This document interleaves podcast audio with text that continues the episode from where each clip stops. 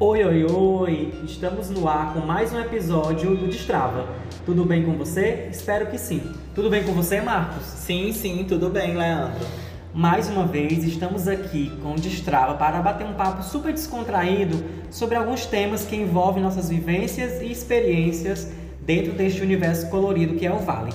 E hoje nós temos um convidado especial, não é mesmo, Marcos? Faça as honras da casa, apresente nosso convidado. É isso mesmo. Hoje vamos conversar com você um papo bem destravador. Vamos falar com o nosso convidado, que já já eu apresento para você, sobre o tema O culto ao padrão de beleza no meio LGBTQIA.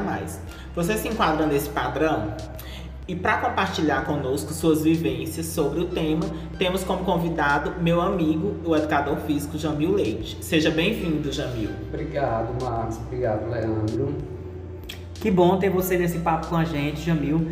Se você não sabe, o Jamil ele é personal trainer e faz parte do OB Corpo, que é um, um grupo de estudos da Universidade Federal aqui do Piauí, que faz pesquisas nessa área relacionada ao corpo.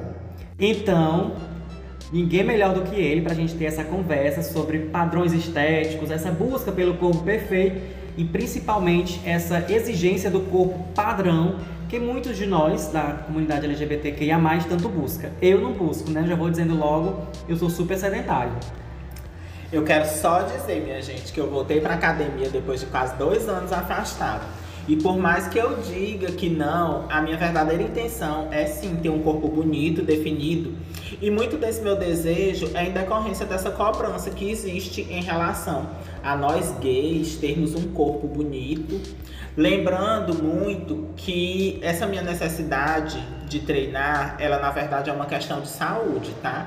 Eu, eu primo por essa, por essa coisa da estética mesmo e tudo, mas eu treino por problemas de saúde mesmo. Então, Jamil, trazendo um pouco para as suas experiências, nós queremos saber ao que é que você atribui essa busca, principalmente de homens gays, por um corpo perfeito. Tendo em vista, né, só lembrando que no Brasil a lipoaspiração já é a terceira cirurgia plástica mais procurada entre os homens. Então, por isso que nossa, o nosso bate-papo hoje a gente vai focar bem nessa questão do homem gay e do homem bissexual, tá? Então, pessoal, é, Leandro, Marcos, é, queridos ouvintes, essa questão do corpo, é, tem que falar primeiramente que o corpo, na nossa sociedade contemporânea, né, é um instrumento de poder, né? É, e no, no meio gay, no gay, na cultura gay, ele é mais ainda exacerbado essa questão do, de de cultuar o corpo, né? Principalmente por uma questão de poder nas relações pessoais, nas relações afetivas, por isso que se dá essa questão do culto ao corpo exacerbado no meio gay. E algum desses fatores né, que levam esses homens gays e bissexuais a buscar pelo corpo perfeito é a exigência desses app de relacionamentos, as redes sociais, com essa questão de cada vez mais as pessoas quererem mostrar o corpo, né? E a famosa biscoitagem na rede social e um pouco também desse machismo. Por outro lado, também a gente vê um pouco a sociedade e a mídia com essa parcela de culpa, né? Pois no nosso próprio meio, o padrão gay, ele é valorizado muito mais. O gay branco, de cabelo liso, o sarado, porque isso traz aquela performance do gênero dito masculina. E é muito visto, como eu já, já falei aqui para vocês, né? O bombar nas redes sociais, nos aplicativos de relacionamento e em propagandas também que tem produtos gays. Sempre a gente vê esses gays padrão. E está muito ligado também a essa questão, né?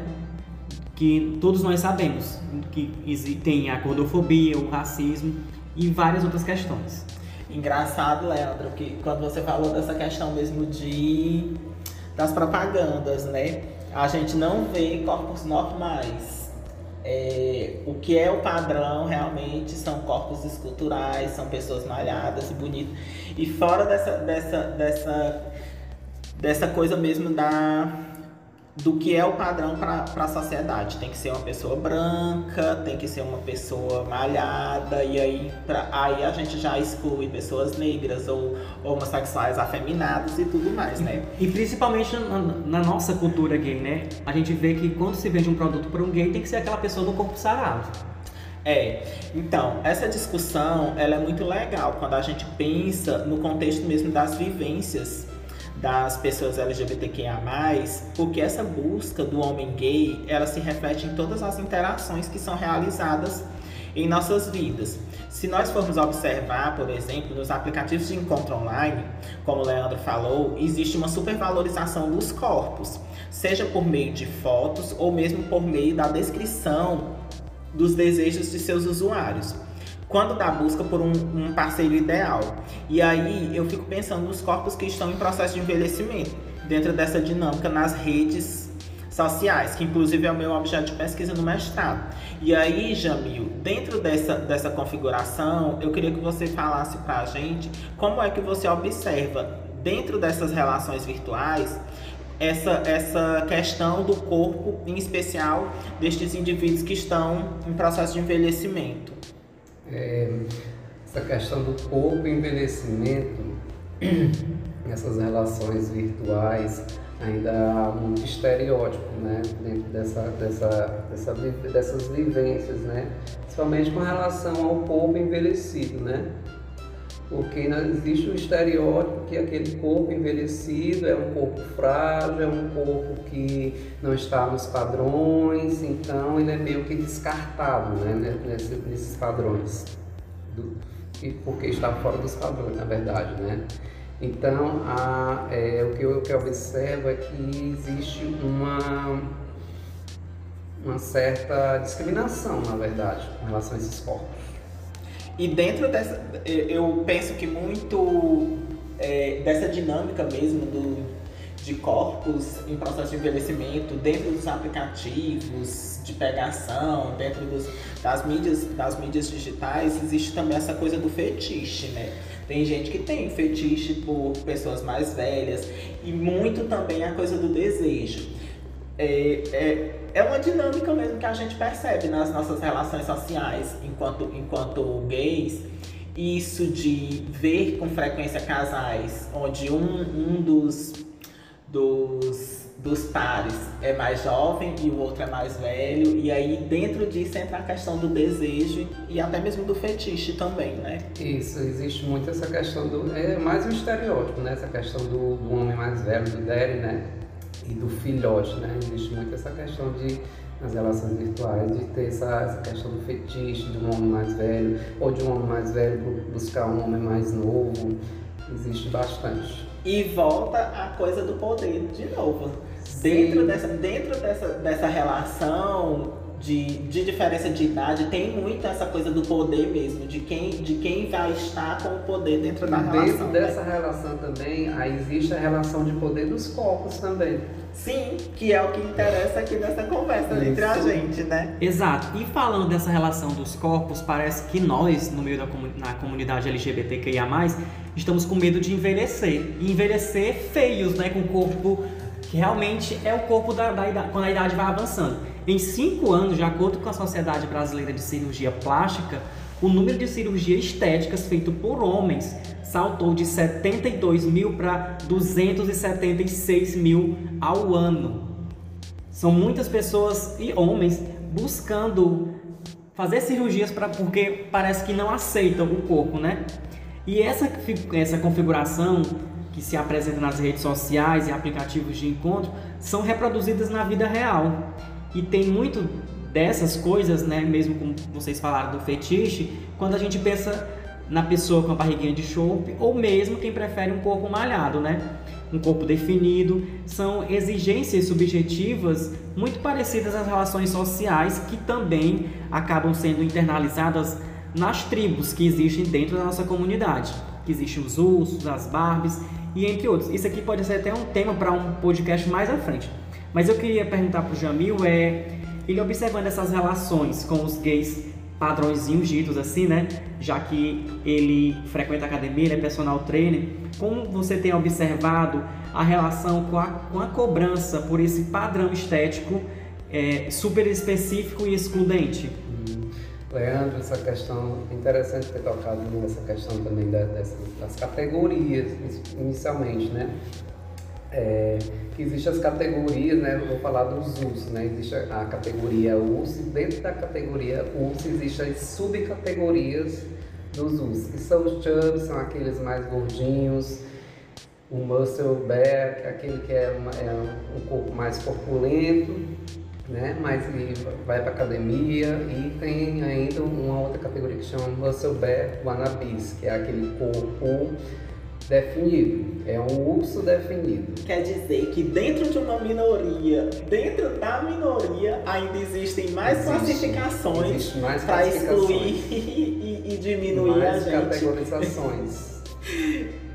Mas voltando a essa a, a sua pergunta, o que eu observo nas academias é que a maioria das pessoas está indo para a academia para ter um corpo definido, um corpo mais bonito, um corpo produzido pela mídia. Olha, eu quero ter esse corpo que eu vi lá no Instagram, ou que eu vi na televisão, ou que eu vi na propaganda, eu quero ter esse corpo. Eles não, eles não vão pelo corpo que eles realmente têm, entendeu? É, e também eu observo também que atualmente tem o, as pessoas obesas, as pessoas com sobrepeso estão frequentando mais as academias também, tem esse movimento também. E muitas dessa busca também pelo esse, esse corpo padrão e perfeito, eles esquecem que muitas vezes pode danificar a saúde física e a saúde mental em busca dessa validação do corpo perfeito da imagem como as redes sociais atribuem, né? É, então, pessoal, a gente já está quase terminando essa nossa conversa sobre os padrões de beleza no mundo LGBTQIA+, mas nós também queremos lembrar que nós estamos falando de uma forma geral, relacionada tanto a essa busca da beleza por parte de homens, bem como de mulheres.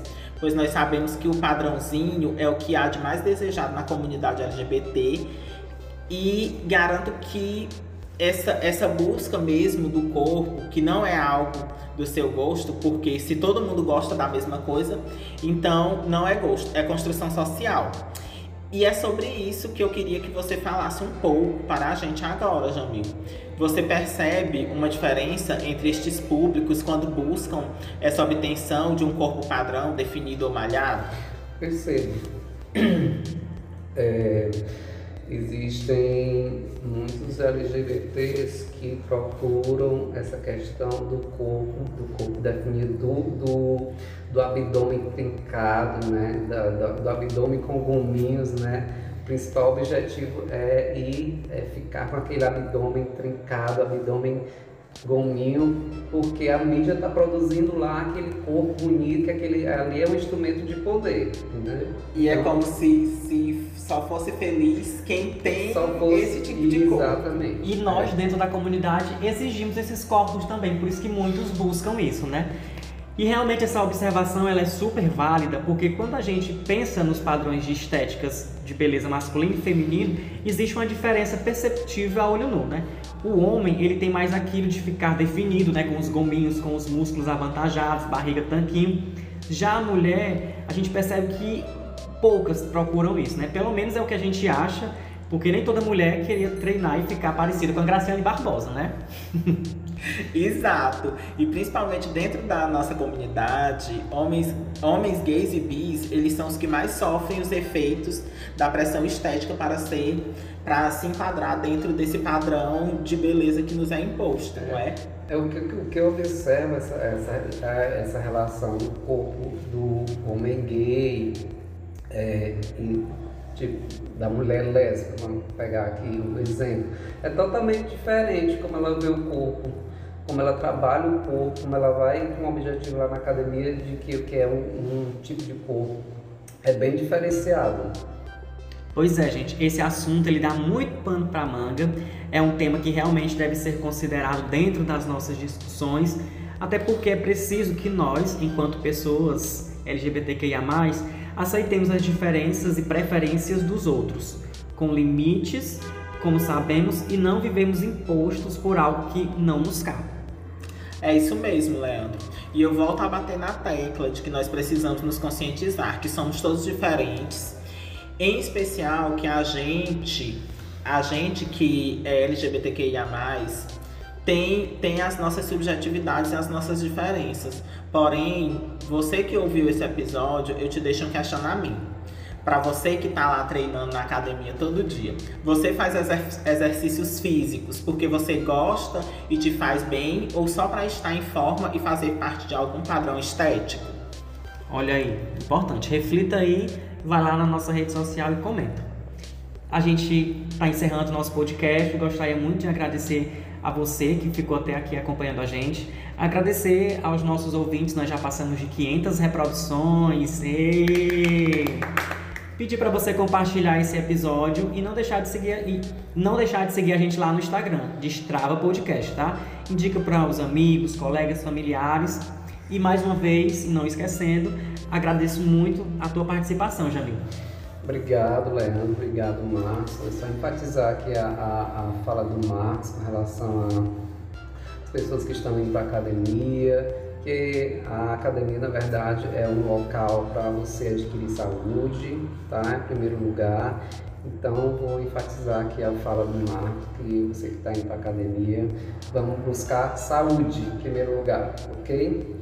Ok, Jamil. Inclusive, essa foi uma conversa que a gente teve no final de semana. Eu tenho que me, eu tenho que, que me conscientizar que a prática de, da, da atividade física mesmo é para melhorar realmente a minha saúde.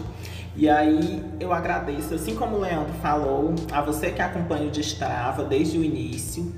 Lembrando que nós já vamos fazer um ano e eu agradeço muito também ao meu amigo Jamil por topar participar deste episódio com a gente. Então é isso, tchau e até o próximo episódio. E lembrando que você pode acompanhar o Destrava no Spotify, no Google Podcast, no Breaker, Overcast, no Encore, Overcast, Pocketcast e Rádio Public.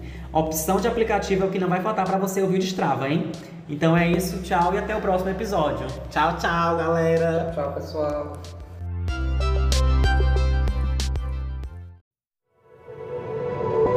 Este podcast faz parte do movimento LGBT Podcasters. Conheça outros podcasts através da hashtag LGBT Podcasters ou do site www.lgbtpodcasters.com.br.